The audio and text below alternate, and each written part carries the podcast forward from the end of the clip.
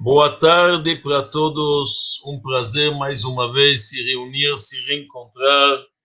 Estamos aqui hoje para a última aula praticamente do semestre.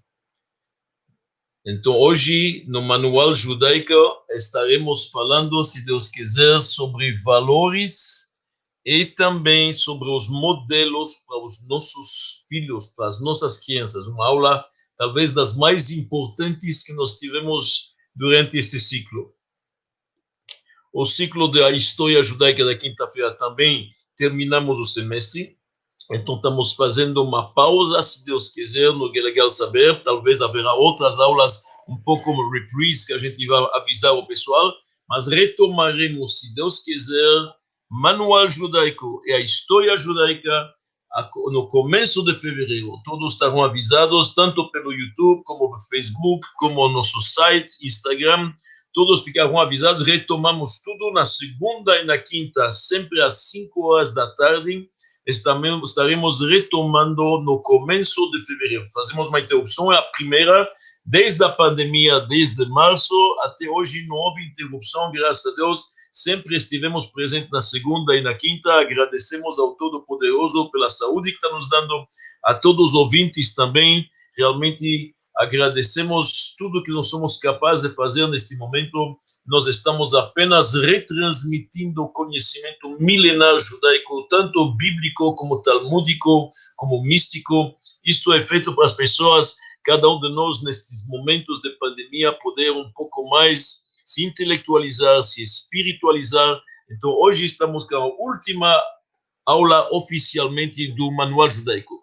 Lembramos a todos que quinta à noite, se Deus quiser, vai ser a festa judaica de Hanukkah, a festa das luzes, a grande vitória dos macabeus contra os gregos, da luz sobre as trevas. Primeira vela de Hanukkah, quinta à noite. Haverá uma aula especial aberta a todos os pessoal do Leio al Saber, na segunda noite teremos às 20 horas uma aula sobre Hanukkah, aberta para todos os ouvintes, 20 horas nos nossos canais tradicionais e mais canais ainda, 20 horas, segunda-feira que vem, Hanukkah. E depois disto entraremos um pouco em férias e logo retomamos em fevereiro tanto o Manual Judaica na segunda, como a História Judaica, o curso continua, com os diagramas, com os resumos, haverá também as provas para que eles estão inscritos, tudo isso na quinta-feira às 17 horas. Um prazer ver todos vocês, estamos juntos hoje para falar mais uma vez de educação.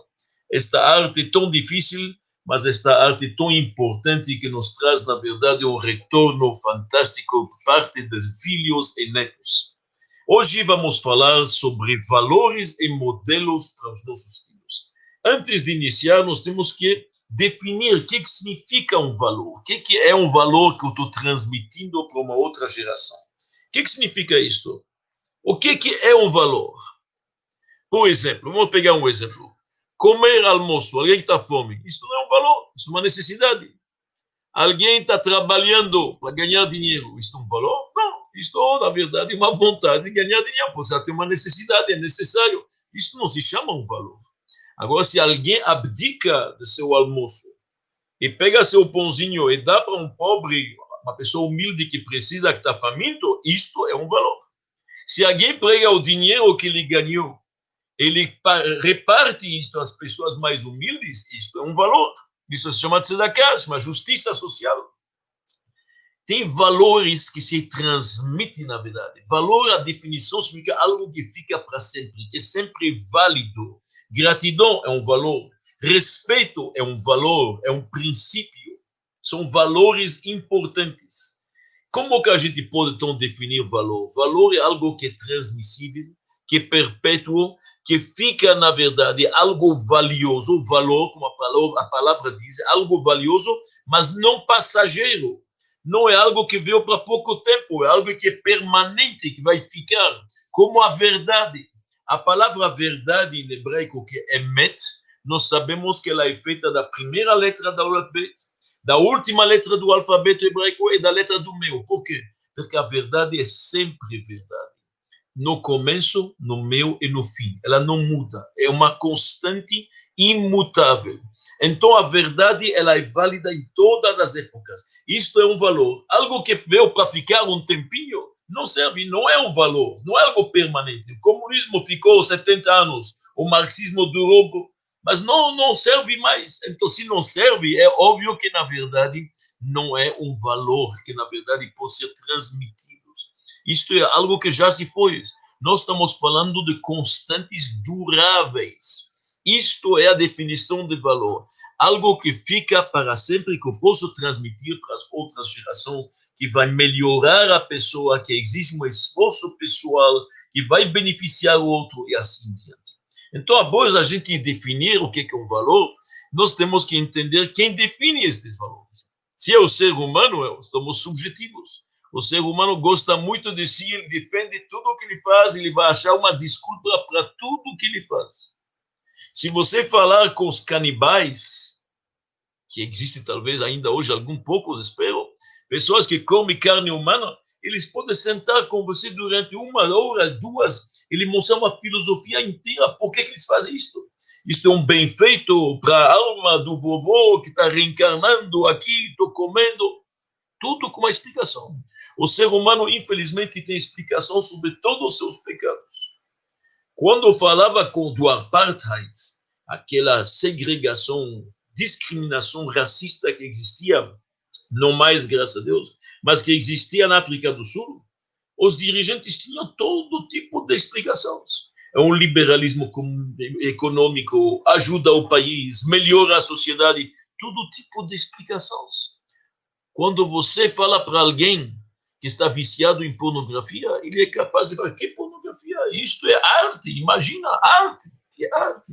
Então, o ser humano não pode definir o que, é bom e o que, é mal, quais são valores e princípios para os nossos filhos.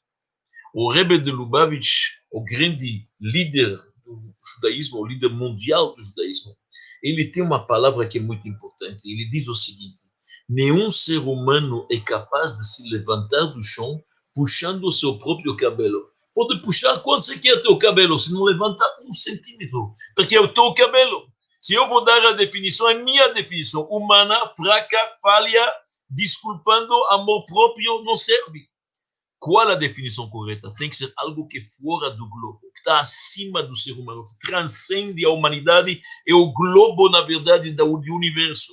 E isto tem que ser, obviamente, uma definição divina somente divina pode servir. Então Deus nos deu o decálogo, coisas que pode fazer, que não pode fazer, nos ensinando princípios. Não roubarás. Mas por que não pode roubar? Porque você é preso? Por isso não posso roubar? Ou não roubarás significa que tem que colocar uma porta de chumbo para se prevenir? Não roubarás significa que aprende a não tocar a propriedade alheia. Não faz diferença se rouba, na verdade, um centavo ou um milhão é do outro, não pertence a você, não é tua praia. Então tem princípios e Deus nos dá estes princípios. Mesmo que tivemos grandes humanistas, pessoas importantes se dedicaram à moral humana, que realmente fizeram vários tipos de definições, mas infelizmente essas definições são falhas. O melhor exemplo para isto é a Alemanha. Pega a Alemanha antes da guerra, antes do Holocausto, nos anos 30, 33, 35, 36, antes de começar o período escuro de 39 a 45. A Alemanha era uma potência cultural inacreditável, música, arte, cultura, ciência, tudo o que se pode imaginar. Porém, porém, a gente sabe onde levou tudo isso. Se alguém na Alemanha em 1935, 36 dava um chute para um cachorro, prendia um gato e brincava com ele, a sociedade protetora dos animais, que era tão poderosa, podia prender este homem, podia ficar em prisão, pagar multas elevadas. Mas se alguém pegava um judeu, batia, matava ou transformava depois o cabelo dele numa escova, nos crematórios, nas câmaras de gás, ninguém falou nada. Então, meus amigos, não são seres humanos que podem definir quais são os valores corretos apenas uma definição divina baseada na verdade, na moral humana, obviamente. Deus, com esta definição divina, não quer que ela seja imposta, Ele quer que a gente entenda se convencemos dela, aprendemos o que é justiça, o que é justiça social. A gente, obviamente, estuda o assunto. É uma moral divina baseada na fé, mas que nós podemos absorver e entender. Isto são valores. Esses são os valores que nós queremos transmitir. E a nação judaica sempre foi uma nação que teve professores, preceptores, pessoas que estudaram esses valores a fundo, aplicaram eles. Podemos dizer, fomos os custôdios, se possível assim, dos valores humanos. Sempre cuidamos e zelamos eles, mesmo em condições adversas, mesmo em condições complicadas de perseguições e de opressões e de expulsões, judeus mantiveram estes valores vivos, vivos. Existem estandartes de ética judaica. Eles são importantes. Um ladrão no judaísmo não vai na escola do crime. A gente sabe isso. Hoje, quando alguém rouba, na maioria dos países, vai numa penitenciária. E lá ele aprende a ser um ladrão profissional. Escutei ultimamente alguém falou: o nosso país não é muito organizado. A saúde não é muito organizada, a mobilidade não é muito organizada. Agora, esta época de Covid, as coisas são desorganizadas, muitas coisas organizadas. Mas tem uma coisa que está muito organizada: o crime organizado. O crime organizado funciona. Então, este homem entra numa penitenciária se torna um criminal mais organizado, mais profissional. No judaísmo não tem isso. O valor no judaísmo, alguém roubou, durante seis anos ele vai entrar numa família boa. E lá ele vai trabalhar com todos os direitos, aprender boas maneiras, se comportar, entrar num ambiente diferente do qual ele cresceu e está acostumado. Então, nós temos, na verdade, valores judaicos milenários que são, na verdade, não a polícia e não as prisões fazem pessoas melhores. A gente sabe isso. Máximo pode prevenir o crime, também precisa, sem dúvida mesmo. Mas o que, que precisa é ensinar as pessoas valores para transformar sua pessoa, para se tornar uma pessoa melhor, conviver, uma convivência pacífica, harmônica. Isto que nós precisamos. Estes são os valores éticos e morais e religiosos que existem, honestidade, tudo ligado ao que nós falamos antes, que se chama Emet, que é a verdade. E isso tem que ser estudado, tem que permitir aos nossos filhos ter acesso a isso, se interessar por isso. E nós somos os primeiros pais a mostrar interesse por isso. Se uma pessoa tem na casa dele mil DVDs sobre jogos de futebol, muito bom, ele gosta de futebol, mil DVDs, mas na casa inteira ele não tem um livro que, que o filho está aprendendo? Qual a mensagem que está passando para o filho? Futebol é importante, é realmente importante. É bom jogar um pouco de futebol, fazer, praticar esportes, mas livro não é. Consultar um livro não serve. Uma música erudita não serve.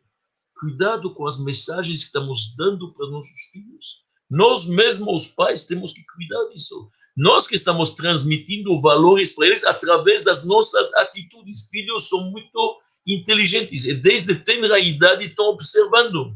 Eles estão antenados e vendo tudo. O que, é que você faz? Então depende muito de nós qual é a mensagem que nós estamos dando para eles. Uma vez eu fui convidado na casa de alguém para colocar uma mezuzá. Uma mezuzá significa aquele percaminho que se coloca, na verdade, nos umbrais das nossas portas, proteção divina. Hashem Ishmot Setravoecha, que Deus guarda a tua saída, a tua ida. Entrei lá, coloquei uma música, uma segunda, cheguei no dormitório.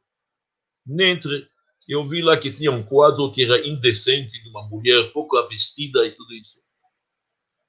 Perguntei para este homem, um, um jovem casado, não muito tempo. Falei para ele, escuta bem, eu estou andando em toda a tua casa. Não vi um livro, não vi uma biblioteca, não vi um disco de música, não vi nada disso. Não vi nem quadros.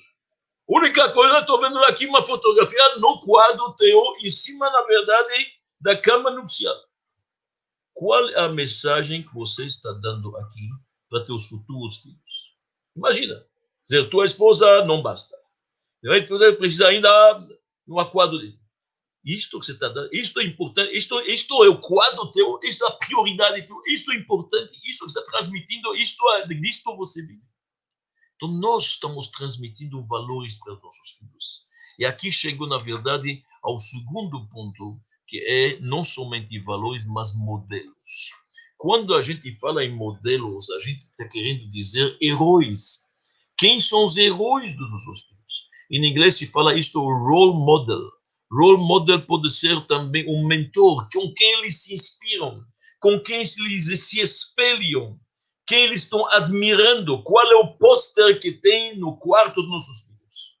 Madonna, Michael Jackson, Batman, Superman, quem?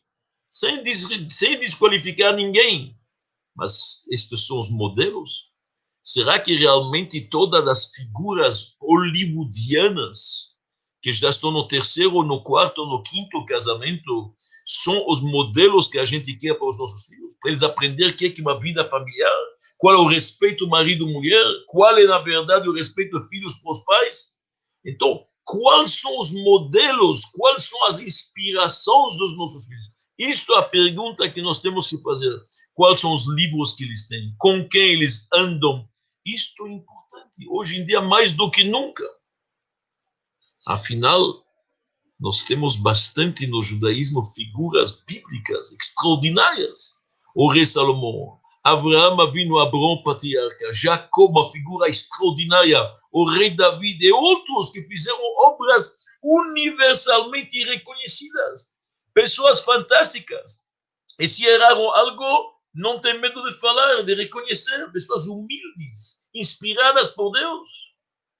Quem vão ser os modelos dos nossos filhos? E hoje em dia, principalmente, que a gente sabe que a tela pequena está acessível para todo mundo. Nossos filhos muitas vezes passeiam, ou como se fala, surfam na rede, na internet e outros lugares. Será que tudo isto é positivo? Tem que ter um controle, temos que saber o que está acontecendo. Afinal, nós sabemos que cada hora, cada duas horas, tem uma cena de nudez. Tem uma cheio de palavrões que não servem para os nossos filhos isto, na verdade, a cada poucos minutos tem uma coisa desse. Sem falar de uma novela no Brasil, que a novela no Brasil, numa hora acessível para os filhos, e é comentada nas escolas. Quem que nos ensina as novelas? Que este pegou a mulher do outro, outra mulher do outro, não gostou, e isto teve um pulo de cerca aqui, pulo de cerca aqui. Isto isto é o que, que nós temos que passar. Isto é o que nós queremos que nossos filhos comentam e sejam os exemplos deles para emular mais tarde na sua vida conjugal. Então, nós temos que pensar muito. Os cientistas que fazem pesquisa dizem que um jovem de 14, 15 anos, que olha a televisão uma, duas horas por dia, não mais, com 14, 15 anos já chegou a ver 33 mil, 33 mil cenas de violência, de agressão, de sexualidade. 33 mil cenas. Depois a gente pergunta por que, que tem tanta gente agressiva, por que tem tanta gente tanta violência, tantos abusos. Nós temos que ver quem são os modelos dos nossos filhos. Muitas tecnologias, infelizmente, hoje induzem uma sexualidade precoce, que atrapalha, na verdade, a idade certa. Meninas de sete anos andam de saltos altos, colocam batom, roupa erotizada, nesta idade ainda podem brincar talvez de Barbie ou, na verdade, de bolinhas de Goody. O que está acontecendo? Onde que estamos? Vamos deixar a televisão ensinar aos nossos filhos como filhos nascem? É correto isto? Quando temos preceptores, professores, livros bacanas, pais e filhos, numa, numa na verdade, numa comunicação boa. Então, nós temos a obrigação como pais transmitir para os nossos filhos quem são os nossos avós, quem são os nossos bisavós, quem são os nossos ancestrais, quem são nossas figuras bacanas e magníficas. O judaísmo está cheio delas, figuras magníficas. Impossível aprender de uma tela. O amor que tiver na tela é amor ensinado. Sexo que se vê nestas telas é fake news, não é verdade, é tudo ensinado. Estamos ensinando os nossos filhos a ensinar coisas desses quando a gente quer que seja feito com toda a pureza, com todo amor, com todo respeito.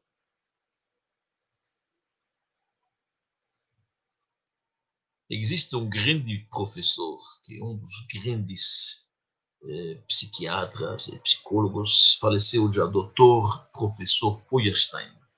Ele foi chamado, ele morava nos últimos anos sabe, em Israel, criou o Instituto Feuerstein, que ajuda muitas crianças com problemas. Uma figura excepcional, vale a pena pesquisar esse nome. O Dr. Feuerstein foi chamado nos Estados Unidos, chamaram ele para pesquisar por que nas colônias, nas comunidades indianas, chegaram a ver que, na verdade, o número de suicidas era muito maior que normalmente. Ele fez uma pesquisa. E qual foi a resposta? A pesquisa foi que ele chegou a ver que nos indianos há uma desconexão com os ancestrais, com os avós. Se corta, corta-se. Como se não tem laço. Tem pais e não tem avós, não tem bisavós, não se sabe quem são uma coisa terrível. Esta desconexão faz a pessoa se sentir que ele não pertence a algo. Automaticamente está desanimado, entra na desencorajamento, pode cair na depressão e pior ainda. Então é muito importante que cada um se sente conectado. Nós temos uma conexão tão grande, uma árvore tão poderosa, tão forte. Pais, filhos, netos, ancestrais, Abraham, Isaac, Jacob, Sara, Rivka, Rachel, Leah, extraordinário. Muitos povos são descendentes destes. Me contou alguém que lhe foi convidado numa mesa de Shabbat. Foi convidado numa mesa de Shabbat, um casal convidou e uma pessoa que está um pouco afastado. Ele chegou na mesa de Shabbat, uma família convidou, uma família que tem muitos filhos. E era justamente a porção da Torá que se lê sobre o patriarca Isaac. Presta atenção. O que, que aconteceu? Este homem me contou a história. Ele estava na mesa e de repente o pai perguntou para seus três filhos: Me fala por que, que Isaac era cego no final da vida. Um filho falou: Sabe por que, que ele era cego? Para não enxergar o que, que acontece com seus filhos. Outro falar para abençoar o convidado falou: o que deve ser este Isaac? Este Isaac deve ser um tio deles, algum, algum tio, tia-avô. Estão conversando alguém da família. O pai pergunta: por que, que Isaac está matando? Por que, que Yitzhak ficou cego? Um falou assim, outro falou assim. Até que o terceiro falou: não, eu acho que Isaac ficou cego porque quando ele estava em cima do altar, os anjos choraram, as lágrimas caíram nos olhos dele de repente este convidado se tocou, estão falando do patriarca Isaac. Estão falando do patriarca Isaac. Isaac, Isaac Avino. A coisa era tão natural, me falou. Parecia alguém da família. Estão conversando. É normal que na família se sabe que Isaac, nosso antepassado, ele é, na verdade, um bisavô. Parecia como alguém da família. De tão natural que é. Quando um Cohen, hoje em dia um sacerdote, fala da Arona Cohen, isto é um bisavô dele, é natural. Não é algo artificial que ele tem que criar, estudar e colher. Faz parte da família. Nós temos obrigação de contar quem somos. Quem são meus pais? De onde vieram? Meus avós? Qual é a tradição da família? Isto se estende por séculos. Nós estamos dando continuidade a isto. E tem princípios na família, e tem valores na família, e tem tradição na família. E isto você, meu filho, vai continuar a manter esta tocha acesa. Isto que é importante. Então, meus amigos, nós temos possibilidade de incutir nos nossos filhos histórias magníficas, histórias de tzadikim, de justos, de pessoas bíblicas, histórias sobre reset, sobre bondade, pessoas que têm um desprendimento magnífico, que saíram do seu lugar para fazer um favor para o outro, pessoas humildes, em vez de contar histórias sobre reis que têm sempre razão, e que têm poder, e que têm, na verdade, guerras, e sempre ganham e vencem. Isso não é bom para uma criança. A criança tem que saber, não sempre funciona na vida. Se dá para a criança a história de Superman e de Batman, a criança pensa que tudo é possível. Ele sabe fazer tudo. Fora o perigo com um belo dia ele pode colocar uma capa e realmente pensar que ele voa, como a gente sabe que já aconteceu. Mas na mente da criança, a criança tem que aprender que não tudo que ele quer ele consegue. E de vez em quando nós temos vitórias, de vez em quando temos derrotas. De vez em quando o dia é azul, de vez em quando ele não é tão azul. Acontece. Então nós temos que contar para os nossos filhos. Estas histórias são bonitas esta obrigação de Vihigadet bincha, você vai contar para teu filho, ela não é na noite de Pesach apenas, ela é todo dia, toda noite. Uma mãe coloca seu filho e conta histórias bonitas. Se a mãe não tem força, o pai faz isso quando ele volta do trabalho. São estas que vão, na verdade, incutir dentro dos nossos filhos estes valores, estes princípios, aprender boas maneiras, boas atitudes, bons corações, humildade, repartir com o outro. Afinal, não vamos esquecer que Deus, na sua obra, escreveu o primeiro livro, são histórias. O Gênesis, o Bereshit, o que que fala? História de Abraão, de Isaac, de Jacob, de Noah, de...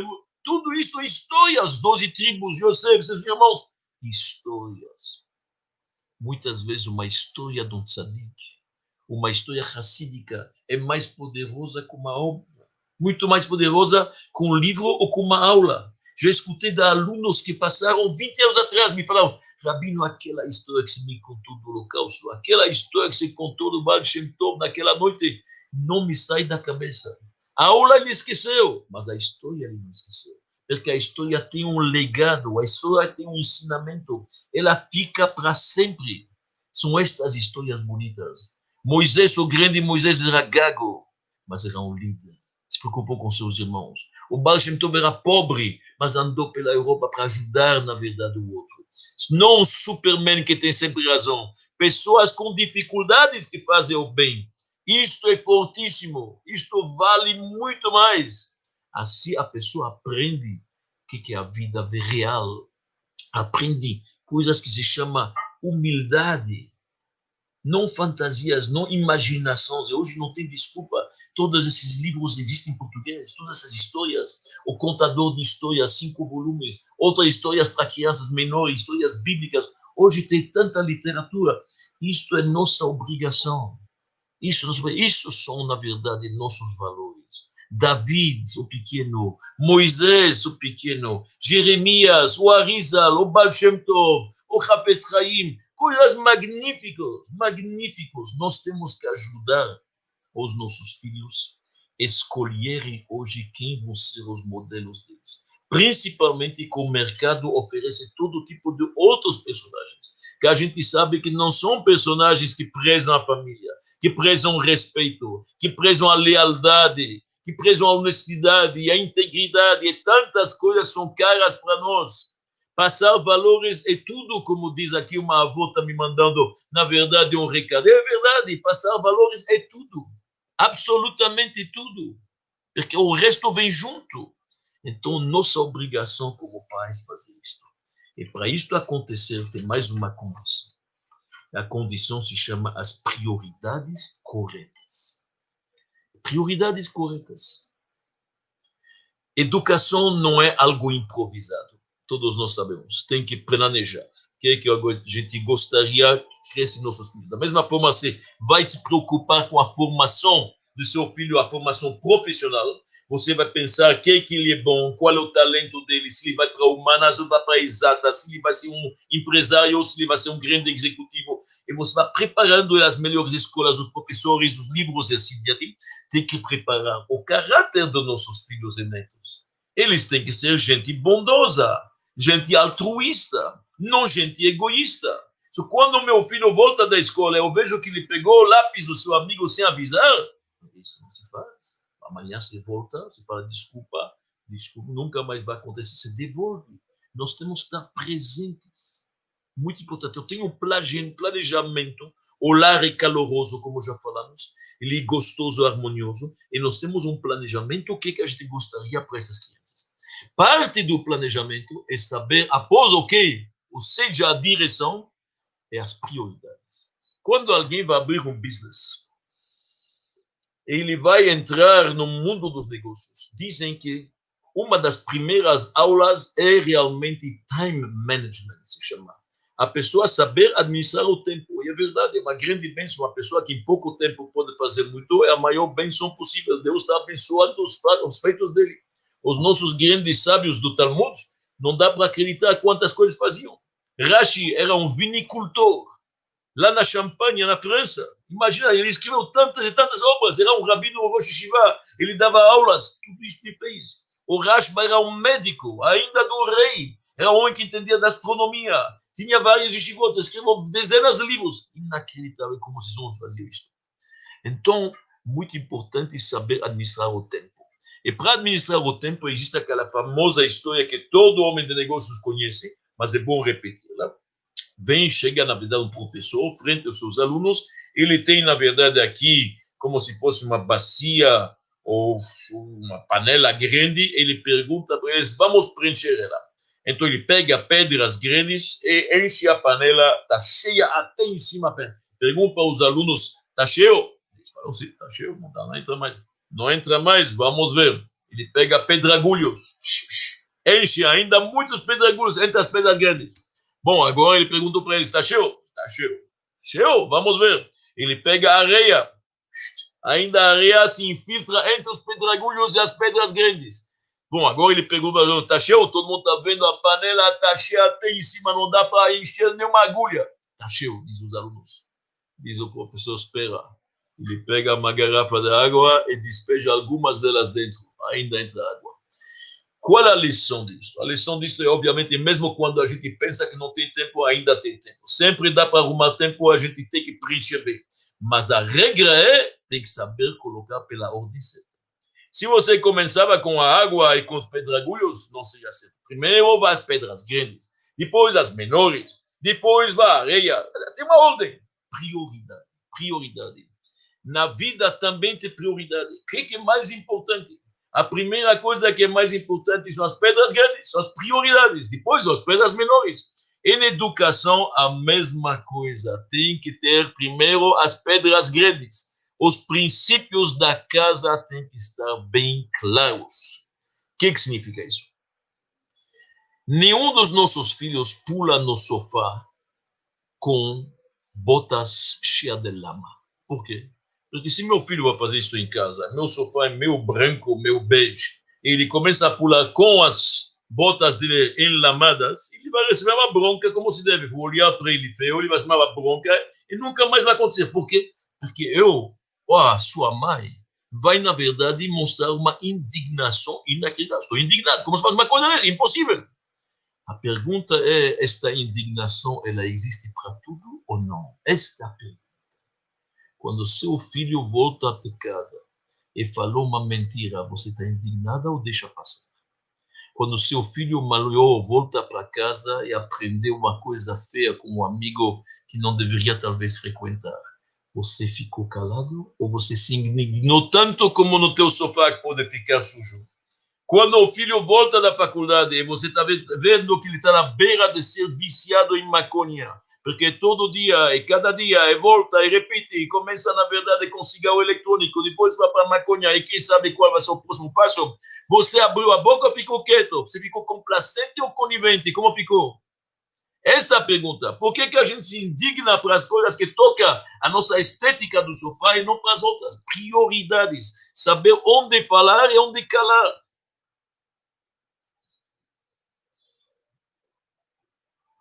nós queremos que os nossos filhos estudem. Se você quer que teu filho estuda, primeira coisa você tem que mostrar que a escola é importante para ele. E aliás, não pensa que é a escola que vai educar ele. A escola é para dar informação, formação em casa. Quem cuida dos filhos é não coloca a culpa nas escolas. A educação vem dos pais, tudo começa em casa. Quem vai chorar se a criança tem um problema é o pai e a mãe e se tem sucesso, quem vai se alegrar é o pai e a mãe. O professor, eventualmente, participa. Pode ajudar, sem dúvida, pode contribuir. Mas começa tudo em casa. Se você quer ter os filhos estudam, quando ele cabula uma aula, ele tem que receber uma bronca. Tem que aprender que não está certo. Se cada vez que você fala da escola na frente, você está criticando a escola e criticando o professor, como que ele vai ter respeito com o professor? É impossível. Se a escola está sempre errada, então esse menino não aprende mais nada, não abre mais um livro. Ele perdeu a confiança na escola através do papo dos pais. Dos pais. Nós temos que mostrar interesse. Da mesma forma que você pergunta para o teu filho como foi, na verdade, hoje no basquete, temos que perguntar também o que você estudou hoje. Se interessa, mostra para mim teu caderno. Tem pais que nunca ouviram o caderno dos filhos, nem sabem nem talvez o nome da professora ou da escola. Então tudo depende muito de nós nós temos que envolver nossos filhos. na mesa de Shabbat, nada de improvisado. Fala para teu filho preparar uma palavra, ou uma música, ou repetir que ele aprendeu em casa. Deixa ele saber, entender a prioridade, nós que mostramos qual é a prioridade. Nós somos os pais que mostram quem é a prioridade.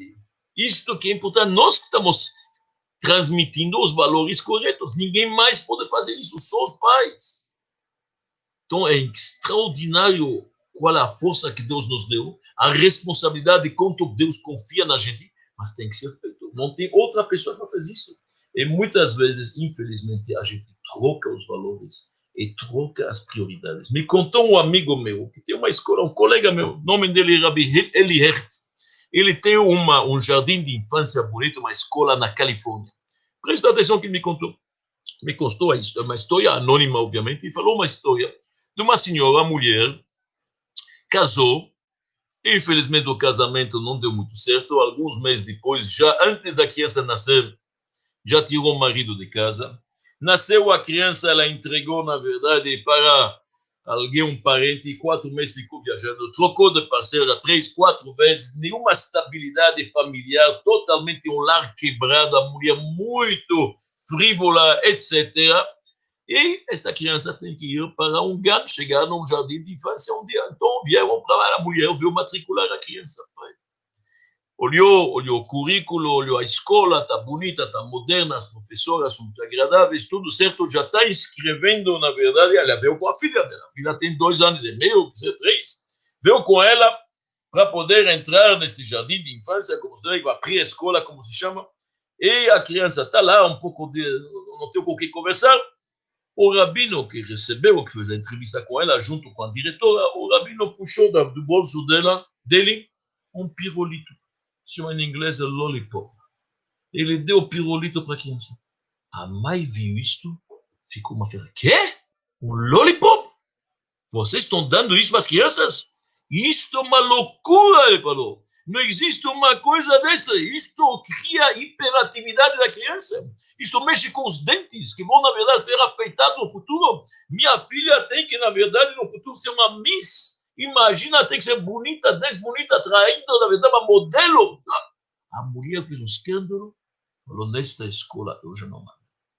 Esqueceu. Tá vendo? Acabou. A filha dela foi embora. Vamos pensar dois minutos. Eu não sei se pirulitos estragam tanto os dentes. Ah, claro que coisas doces não é a coisa mais recomendada, mas eu acho que todos os pais e todos os avós usam, na verdade, pirulito. Uma vez, de vez em quando. Agora, vamos ser honestos. Esta menina precisa de um lar, precisa de, criar, de ser criada, precisa de muita calor humano. Já não tem figura paterna em casa. Já tem, na verdade, muita bagunça nesta escola. Falta uma instabilidade. A menina tem que estar numa escola, com amigos, com o social, com o calor das professoras. Tudo isso é essencial para ela, para a formação dela. Que pode ser que ela vai ter dentes bonitas, mas o resto pode dar muitos problemas que, que acontece? A mãe se preocupa com os dentes da modelo, da futura modelo. Não se preocupa da formação, do caráter criança, que ela está crescendo num lar onde falta muito amor, muito calor, e muita atenção, e muito carinho. Isso se chama trocar, literalmente, as prioridades. E isto pode acontecer com cada um de nós. Por isso que estamos aqui, para reavaliar nossos atos, reforçar nossas atitudes, melhorar nós temos que acompanhar nossos filhos. Valores e modelos dependem da gente. Somos nós que vamos incutir isso. Não coagir, mas incutir, mostrar o interesse. Um pai que vai no filho dele, que está na escola de futebol. O filho faz um clube, escola de futebol. Cada quarta-feira ele tem treinamento. O pai acompanha todos os jogos. Imagina, cada quarta leva o filho, fica lá assistindo o jogo torce para ele, leva de volta, chuveiro, tudo que você pode imaginar. O filho tem 13 anos, vai fazer agora o curso de bar mitzvah. A comunhão judaica tem que aprender alguma coisa. Uma pessoa fica adulta. Jamais participou do curso de bar mitzvah do filho. Nunca falou com o professor do bar mitzvah do filho. O que, que o pai está transmitindo para ele? Futebol é muito importante, bar mitzvah e tefilim not important, não é importante. Então, nós temos que dar esses valores corretos Que Deus ajuda. A gente termina com algumas dicas rapidamente, porque na educação tantas dicas podem ser dadas e todas são valiosas. E quem sou eu para dar? Todos nós podemos contribuir, mas é importante lembrar que a gente esteja antenado com os nossos filhos. E não se impressionar, muitas vezes os filhos falam, não, eu quero ir naquela festa, toda a classe vai, todo mundo vai. Quando fala todo mundo vai, significa um ou dois, máximo três. Não se impressionar com isso. Ou quando nossos filhos nos falam muitas vezes, você não entende, papai. Não entendo? Tudo bem, me explica. Vamos sentar. Pode ser, eu já passei faz tempo, 14 anos, 15 anos. Você sabe o quê? Vamos fazer uma conversa. Você me explica, meu filho. Nós somos responsáveis para criar nos nossos filhos interesses adicionais. Interesses naturais, eles já têm muita coisa, aprendem na escola e aprendem no celular. Nós temos que incutir neles amizades novas, de vez em quando ele está com uma amizade errada, nós temos que criar isto, ajudá-los, convidar em casa, interesses novos. Depende da gente. Isso depende da gente. E os nossos filhos vão olhar muito como que a gente trata os nossos pais. Da forma que nós tratamos nossos pais, eles vão nos tratar. Se os netos aprendem, o vovô está em casa, está dormindo, não faz barulho, é uma lição importantíssima. Quando, na verdade, os meus filhos estão na minha casa e minha mãe, que tinha saúde até 120 anos, me dá uma ordem, e de vez em quando uma bronca que eu mereço, eles estão vendo, puxa, o papai tem ainda uma autoridade em cima dele. E a, avó, a bisavó perguntou para ele, ele fez correndo. Puxa, isso é uma lição importantíssima. Então nós temos que cultivar nos nossos filhos todo tipo de coisas que são importantes. Não podemos pensar que os nossos filhos nascem já essencialmente bons. É raro. Eles nascem neutros. E nós temos que incutir, nós temos que educar. Da mesma forma que você vai pagar uma lição de piano para teu filho, você quer que ele seja músico, ele tem que treinar o violino, e são horas e horas e horas de treino para ele ser uma pessoa boa, ele tem que treinar a ser bom. Uma moedinha desse daqui no cofrinho, depois um pãozinho para o pobre na rua, depois ele faz voluntariado numa instituição. Nós temos que treinar, são horas e horas de treino. Isso não vem de uma coisa, não vem imediato. Valores e modelos são os pais que transmitem. E graças a Deus, Deus confiou nas nossas mãos os nossos filhos. Então Deus sabe que os melhores pais do mundo são vocês. Somos nós, não tem outros, senão Deus dava para outra pessoa. Se Ele deu para nós, é sinal que nós temos as melhores condições, talentos e dons e confiou. Agora, a bola está no nosso campo. Nós temos que fazer. E fazendo, Deus não fica devendo. Muito obrigado.